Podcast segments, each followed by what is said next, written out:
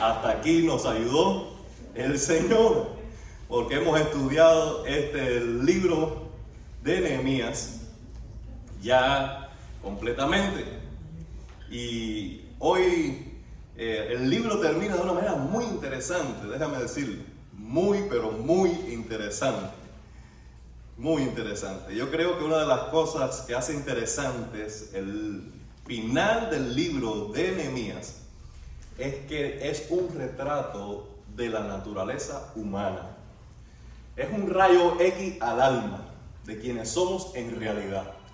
Todos nosotros eh, tenemos preferencia por algunos tipos de películas.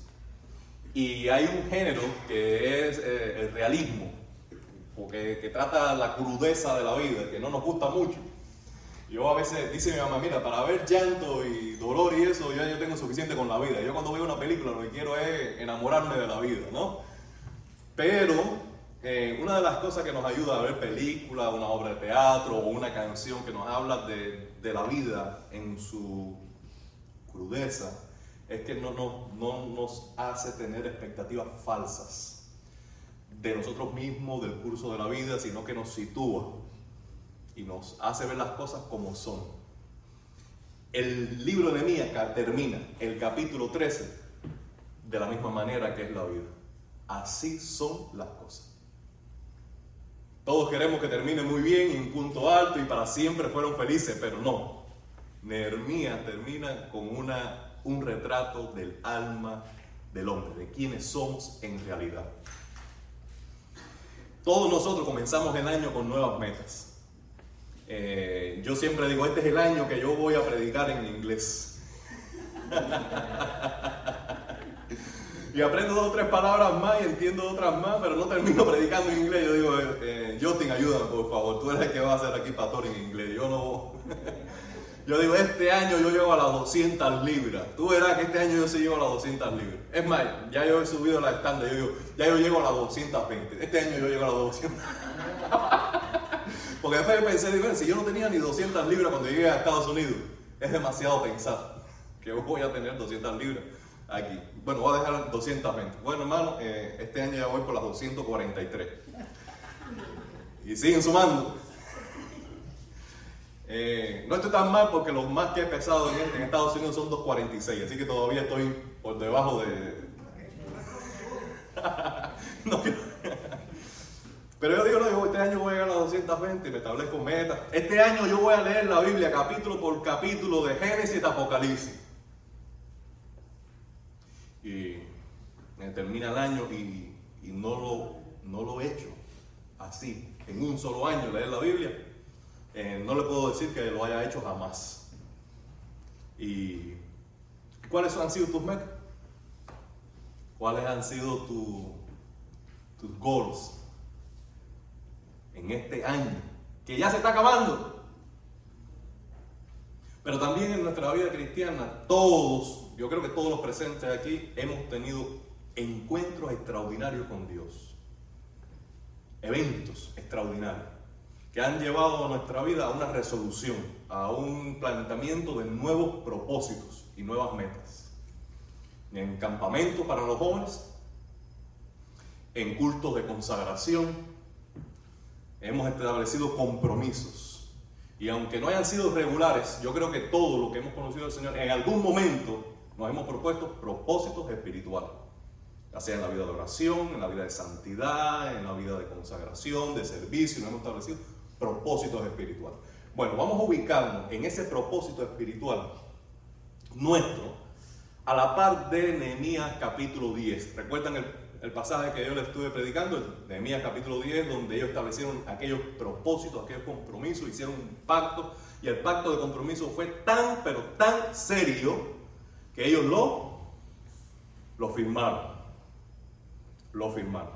Bueno, sucede que alrededor del capítulo 12, hablándolo en el libro, Nehemías había ya pasado 12 años en Jerusalén y siente la necesidad de regresar al imperio, a dar informe al rey de cómo habían sido esos 12 años, de cómo habían construido el, muro, de cómo se habían restaurado todas las, todas las casas, la ciudad, cómo había quedado todo, dar informe, dar un reporte de su eh, gobernatura en esos 12 años. Él estuvo fuera solamente un año. Un año. Vamos a leer allí el 5.14. 5.14. Que a la mitad del libro él hace ese resumen. ¿Pueden leer? ¿Sí? 5.14. Capítulo 5, versículo 14.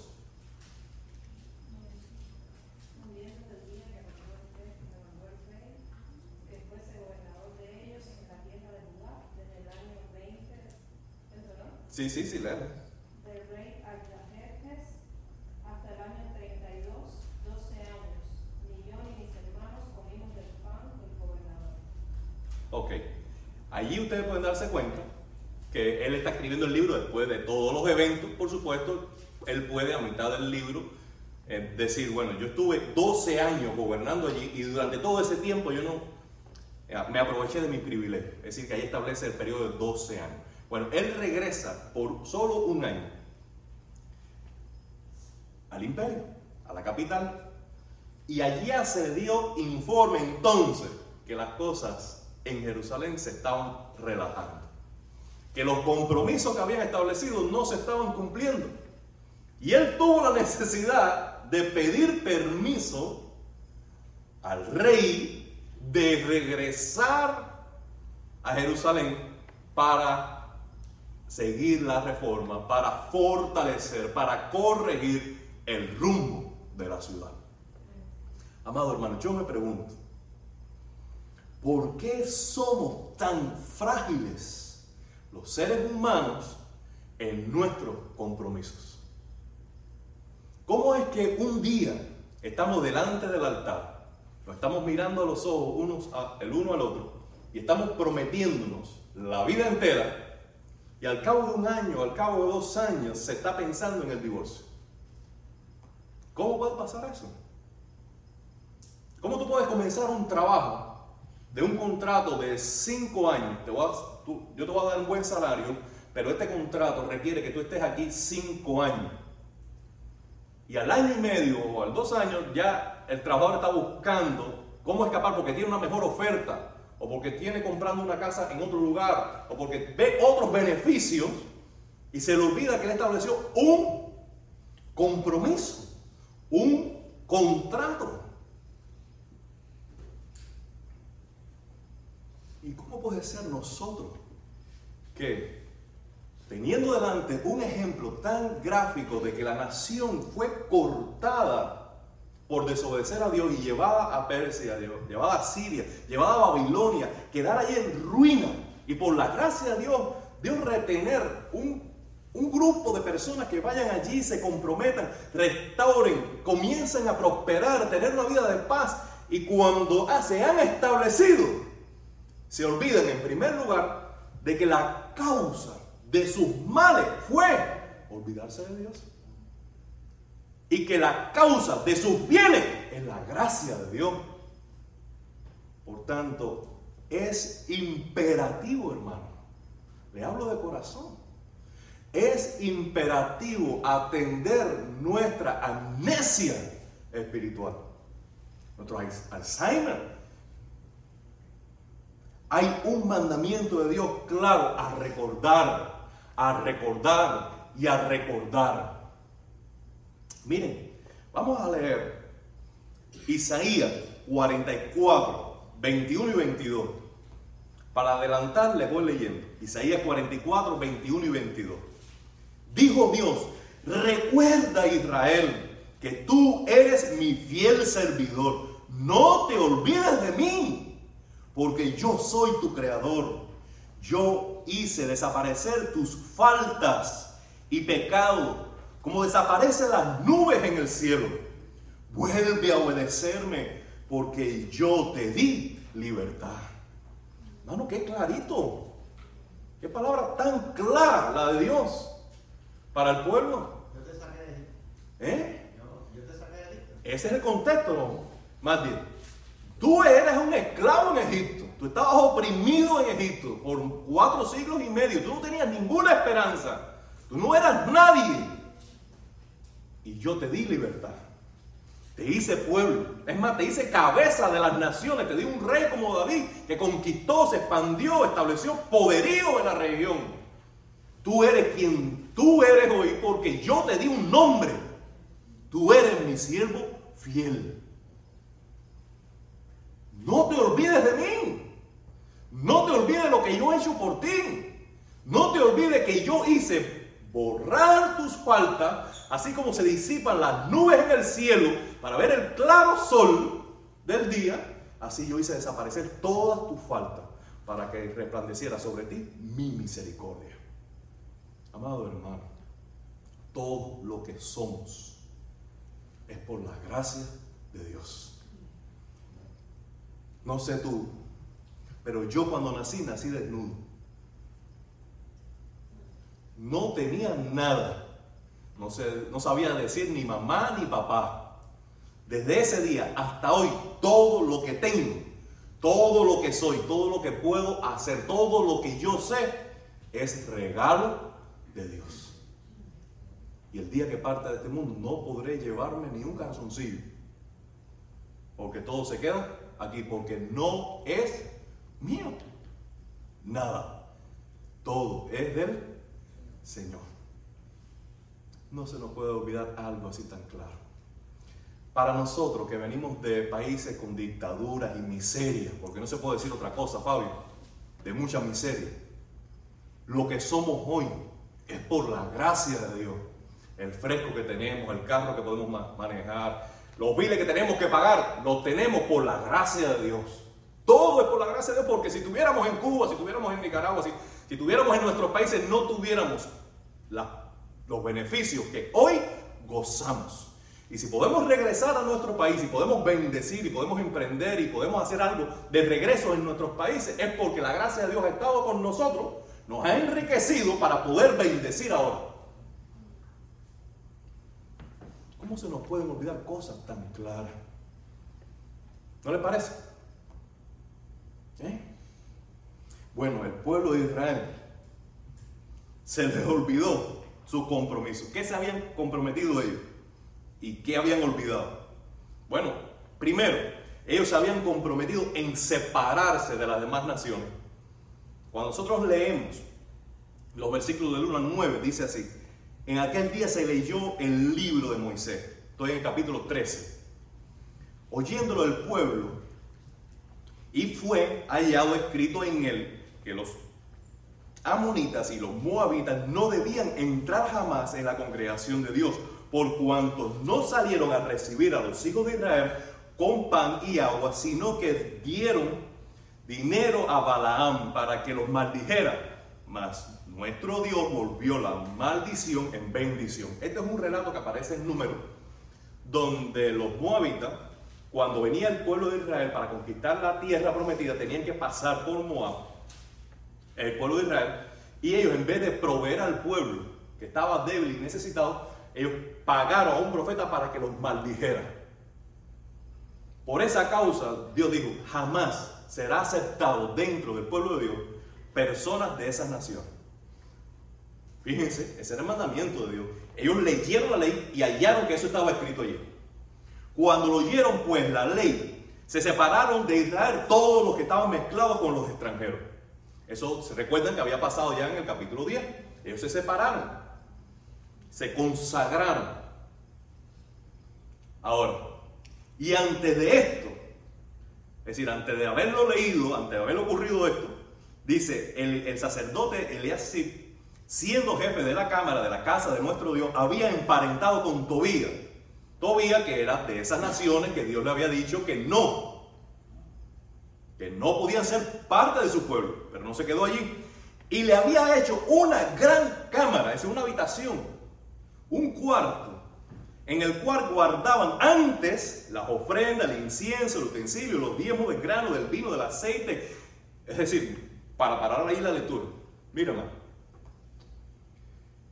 El problema era tan grave que no era alguien del pueblo, sino que el propio sacerdote se olvidó de la ley de Dios, se olvidó de los compromisos y estableció un parentesco con Tobías, que era uno de los que se burlaban en el capítulo 5, capítulo 6 y capítulo 7 del mismo pueblo, ya cuando vio que todo estaba bien, después que vieron, le dijo, bueno, ahora voy a aprovecharme de esto. Hizo alianza con el sacerdote y el sacerdote consintió en darle un cuarto del templo.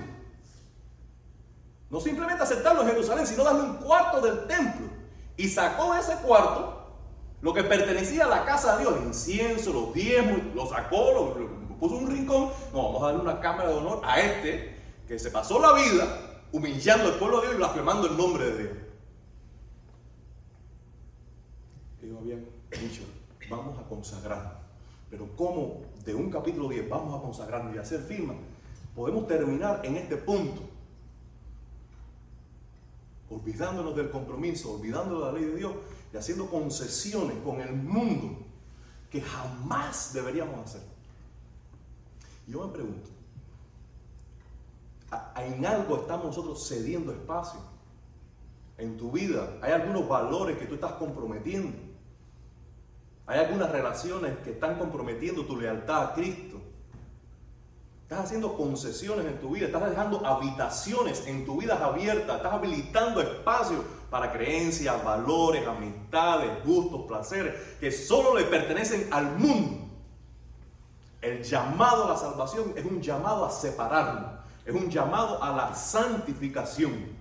Y ese llamado a la santificación nos pone en la obligación, en el deber de hacer una distinción entre lo que es de Dios y lo que no le es de Dios. No hay manera en que nosotros podamos tener amistad con el mundo sin entrar en enemistad con Dios.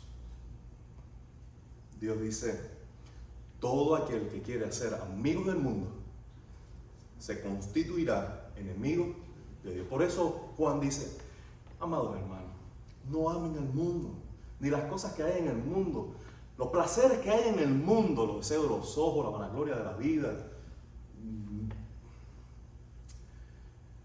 Nadie que ama a Dios puede amar al mundo, porque son mutuamente excluyentes.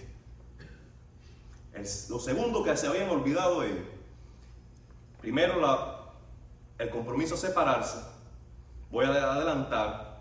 Segundo, el compromiso de apoyar administrativamente el servicio de la casa de Dios, financieramente, con alimento, con dinero, con grano, con leña para el sacrificio, con corderos. Se habían olvidado del suministro para el servicio en la casa de Dios. Vamos a leer a partir del versículo 15. En aquellos días vi en Judá a algunos que pisaban. Bueno, voy a dejar esto para adelante, el 10 perdónenme, encontré asimismo que las porciones de los levitas no le habían sido dadas y que los levitas y los cantores que hacían el servicio habían huido cada uno a su heredad. Y si sigues leyendo allí, está describiéndose cómo se descuidó el suministro a la casa de Dios y a los levitas no tener, y los sacerdotes y los cantores no tener con qué vivir, tuvieron que dejar el ministerio para buscarse la comida.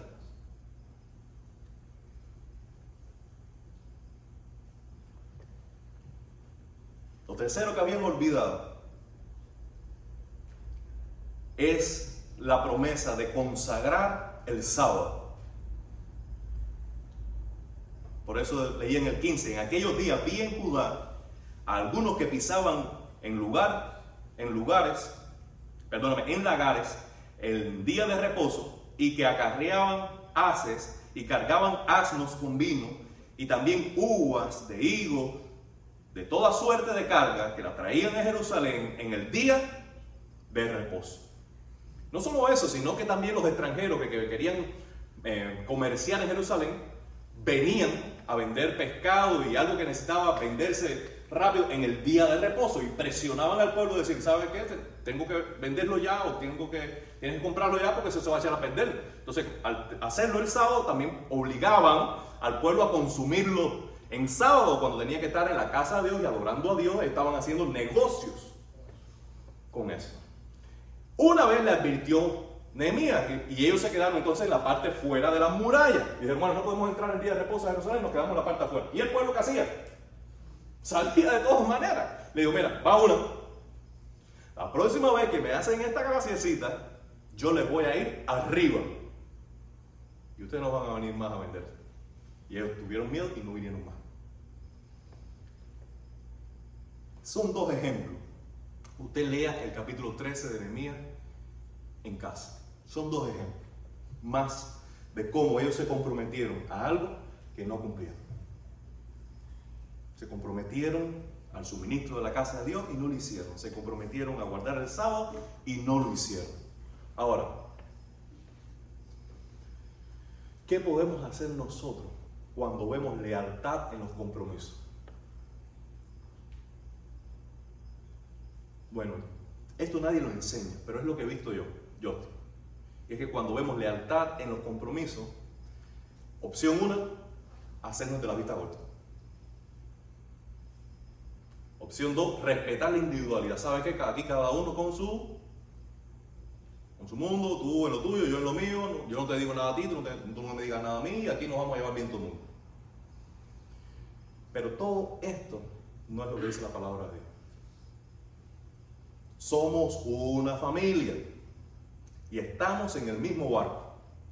Si uno de nosotros hace un hoyo en el barco, todos nos hundimos. Así es el pecado.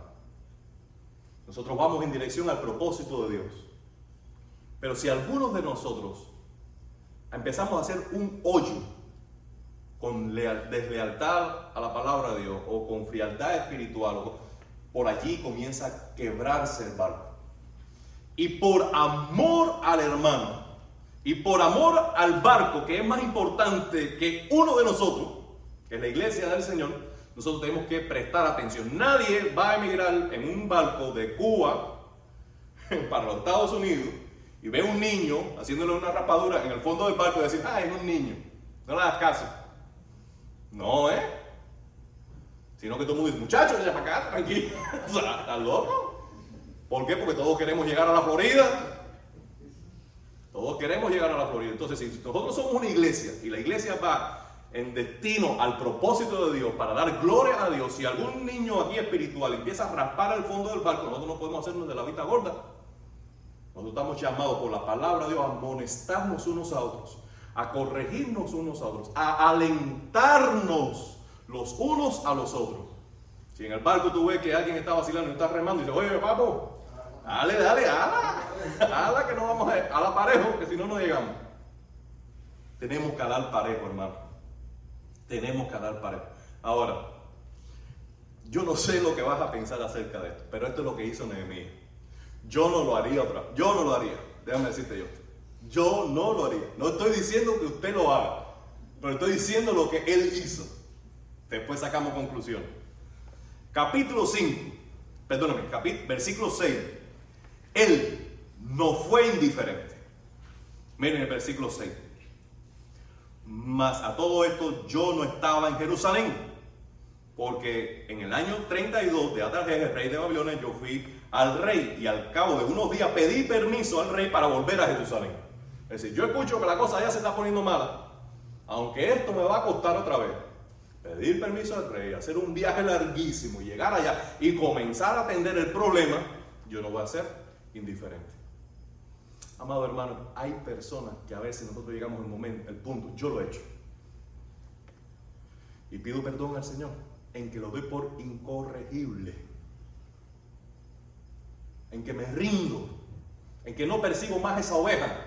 Pero bueno, esa oveja ha querido descarrilarse, esa oveja ha querido tirarse en el barranco, esa oveja querido, bueno, allá. Nehemías no hizo eso. Y dice, ¿sabe qué? Me va a costar. Voy a empezar otra vez. Otra vez voy a agarrar con estos bueyes, pero voy a regresar y no voy a ser indiferente. 8. Otra vez le dolió en el corazón. Así comenzó el libro y sigue siendo el mismo. El paso del tiempo no normalizó el escándalo que es el pecado para Nehemías. Amado hermano, nosotros por mucho que lidiemos con el pecado, por, por más que sea frecuente, la caída en pecado no podemos ver como algo normal. Tiene que seguir afectándonos. Tiene que seguir asombrándonos. Tiene que seguir doliéndonos. El mundo perdido. Por eso el versículo 8 dice, y me dolió en gran manera. Ahora, como no fue indiferente y como sentía angustia por el pecado, entonces él reprendió y amonestó. Versículo 11, vayan conmigo por favor. Entonces reprendía a los oficiales.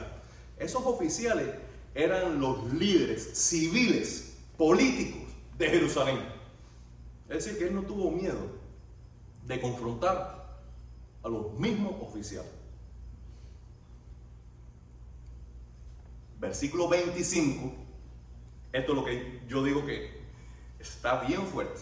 Miren, vamos a leer el versículo 25. Alguien de ustedes me lo lee, por favor, para que no crea que estoy haciendo cuento aquí. Lea el 25.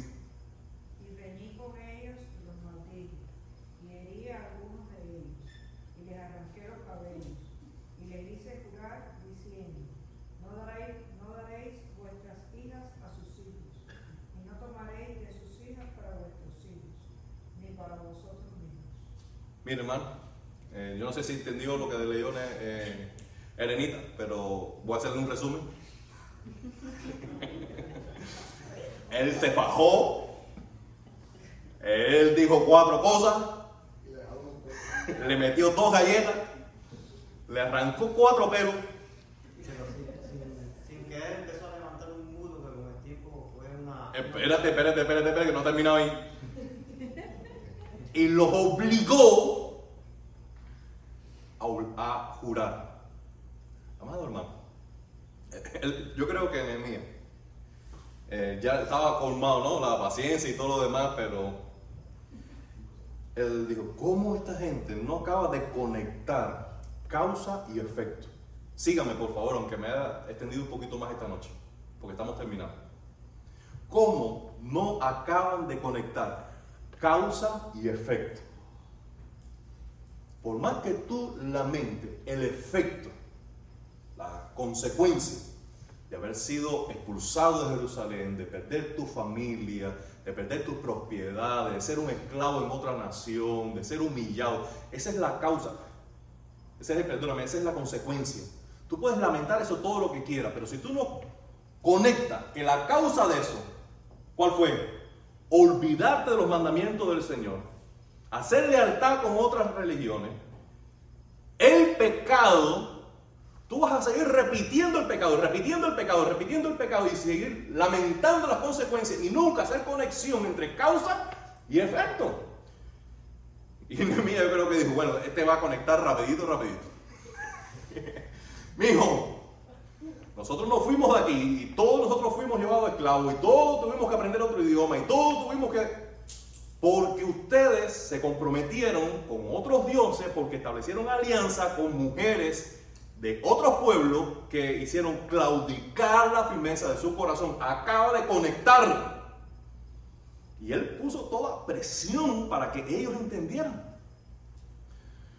Amado hermano, este ejemplo de Nehemías a la luz de, nuestra enseñanza contemporánea, eh, yo no digo que lo repitan, sinceramente, pero por lo menos nos hace pensar de que nosotros no podemos dejar que la gente vaya por su camino porque tenemos que alertar, tenemos que, que confrontar, tenemos que al menos dialogar, traer la Biblia, sentarnos a la luz de esto que leemos, cómo está tu andar con Cristo. Al menos ese diálogo tenemos que hacer, no podemos seguir haciendo, siendo indiferentes, cada uno por su mundo. Somos familia, hermano. Tú no puedes ser indiferente. Si tú en verdad comprendes que el pecado es horrendo y trae consecuencias horrendas a la vida de tus hermanos y de tus hermanas, tú no puedes dejarlo a que cosechen las consecuencias de su pecado así de indiferente. Allá él con lo suyo. No. Porque el amor te obliga a acercarte, a confrontar, a alertar, a disciplinar, a reprender. Una, una regañadita a veces nos hace falta. Y nos puede librar de muchos dolores. Así que ustedes muchachos, aunque sepan mucha Biblia, cuando papá o mamá los regaña, escúchenlo. Escúchenlo. Aunque tenga 19 años, aunque tenga 20 años, aunque tenga 40 años que lo tengo yo, aunque ustedes no lo crean. Sí, sí, lo vemos. Cuando alguien te dice algo, por favor, piénsalo dos veces antes de rechazar la reprensión o la exhortación. Piénsalo. Piénsalo. Da, un- da una noche, aunque sea en la almohada, decir, ¿tendrá algo de razón lo que me están diciendo? Porque eso viene de Dios. El Señor a quien ama, disciplina. Y a todos sus hijos los corrige. Porque los ama. Si no, fuéramos bastardos y no hijos. Ahora, amado hermano, esto es lo que les dejo en tres minutos como sugerencia para que tú no olvides tus compromisos. Uno, escríbelos. Este es mi primer consejo. Tengo siete. Primero, escríbelos. Si, si tú lo tuvieses escrito y pudieras recurrir a él, te va a ser más fácil guardarlos. Segundo, alimentalos con la palabra de Dios, es decir, dale fundamento bíblico para que no sea un sentimiento, no sea una buena idea, sino una convicción en la roca eterna que es la palabra de Dios. Es decir, alimenta eso con la palabra de Dios. Si tú quieres hacer cambios en tu vida de oración, busca versículos que apuntalen eso. Si tú quieres crecer en la gracia y en el conocimiento de Jesucristo, busca versículos que apunten ese propósito. Para cuando tú leas el propósito y leas los versículos, eso se establezca como una convicción en tu corazón. Tercero, ora frecuentemente por ellos. Como lo tienes escrito, al menos una vez a la semana, a principio de semana, quizás el lunes, déjame leer por estos propósitos espirituales. Cuatro, sea constante, sea constante, seguido por las convicciones y no por los sentimientos. Déjame decirle, ¿sabe por qué yo no he bajado de peso? ¿Eh? ¿Por qué? Porque llega un día y yo digo, eh, a las 6 de la, no, a las 6 de la mañana no lo voy a hacer, lo voy a hacer a las después que coma, porque después que coma es mejor, porque así quemo las calorías que yo comí y, y razón, no, justifico no levantarme temprano. Pero cuando llega a las 7 de la noche, es de noche. A esta hora, si yo digo a Leonel que voy a salir, me da tremendo escándalo. Yo mejor me quedo aquí tranquilito y yo paz, porque el Señor me llamó a paz. Y justifico todo aquello, ¿no? Y lo hago. Al otro día, yo digo, chico, ¿por qué no lo hice temprano? Ya hoy no lo puedo hacer. Entonces, así lo voy. ¿Por qué? Porque es, yo estoy guiándome por lo que siento en el momento. Pero si yo lo escribo, si yo oro por eso, si yo digo que esto es una convicción y yo lo planifico, le pongo una hora en el schedule, cuando llegue yo tengo que hacerlo, ¿no? Independientemente de cómo me sienta, yo tengo que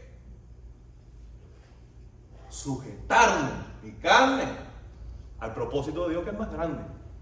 Por eso, establecer una fecha, un día, un horario en que vamos a compartir el Evangelio es un ejercicio espiritual. Por eso un sábado a las 10 de la mañana vamos a compartir el Evangelio. Bueno, cuando llegue esa hora, no importa si yo tengo sueño, no importa si me sienta mal, no importa si, si tengo otro plan, no importa si ese día yo tengo deseo de hacer otra cosa. No, no. Ya a ese momento yo me sujeto y soy constante. No me guío por el sentimiento, sino por la convicción. Quinto, busca a alguien a quien rendirle cuentas. Eso no nos gusta a nadie. Pero busca a un hermano, una hermana fiel a la que tú dices, ¿sabes qué? Me he establecido el propósito de crecer mi vida de oración. O dejar este hábito. O dedicar más tiempo a la lectura. Por favor, cuando tú quieras, pregúntame cómo me va.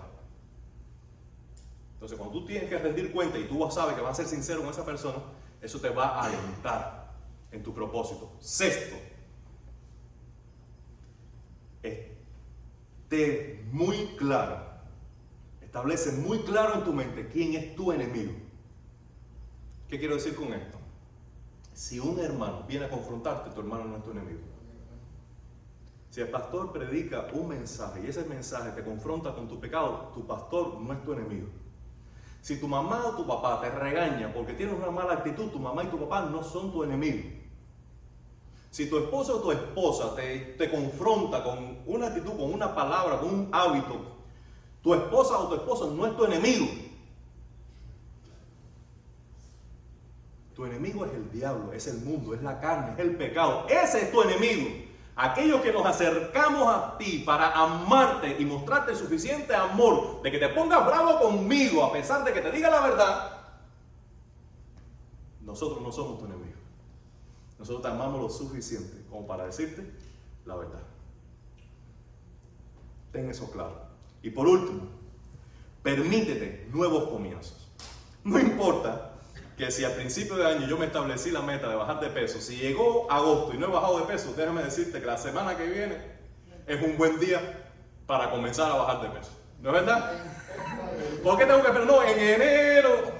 Si en este año tú dices, yo quiero leerme la Biblia y no lo has hecho, ¿sabes qué? En lo que queda de año, léete el Nuevo Testamento. Permítete un nuevo comienzo. Regálate comenzar de nuevo. Perdónate.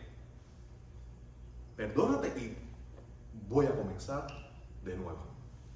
Y esa flexibilidad para permitirnos nuevos comienzos puede hacer una gran diferencia en nuestra vida. ¿Alguien quiere comenzar de nuevo? Esta es la vida de Nehemías, un libro que comenzó con ruina, miseria. Alguien no fue indiferente, sino que se comprometió y quiso hacer un cambio.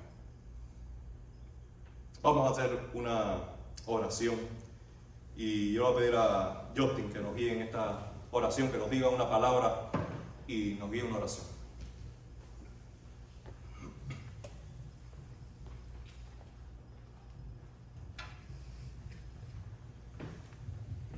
Señor y Padre, gracias por estar aquí junto en familia, Señor.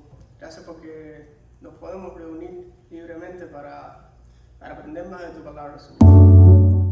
Señor, te pedimos que nos ayudes a cada uno a, aceptar eh, lo, que corrige nuestro hermano, Señor. Señor, que nos ayude a ser una familia que, que se ame tanto, que, que pueda decirse la verdad, Señor. Señor, te damos las gracias porque un día alguien nos dio la verdad de quién tú eres y de tu evangelio, Señor. Y aunque fue difícil, nos amó tanto para, para hacerlo, Señor.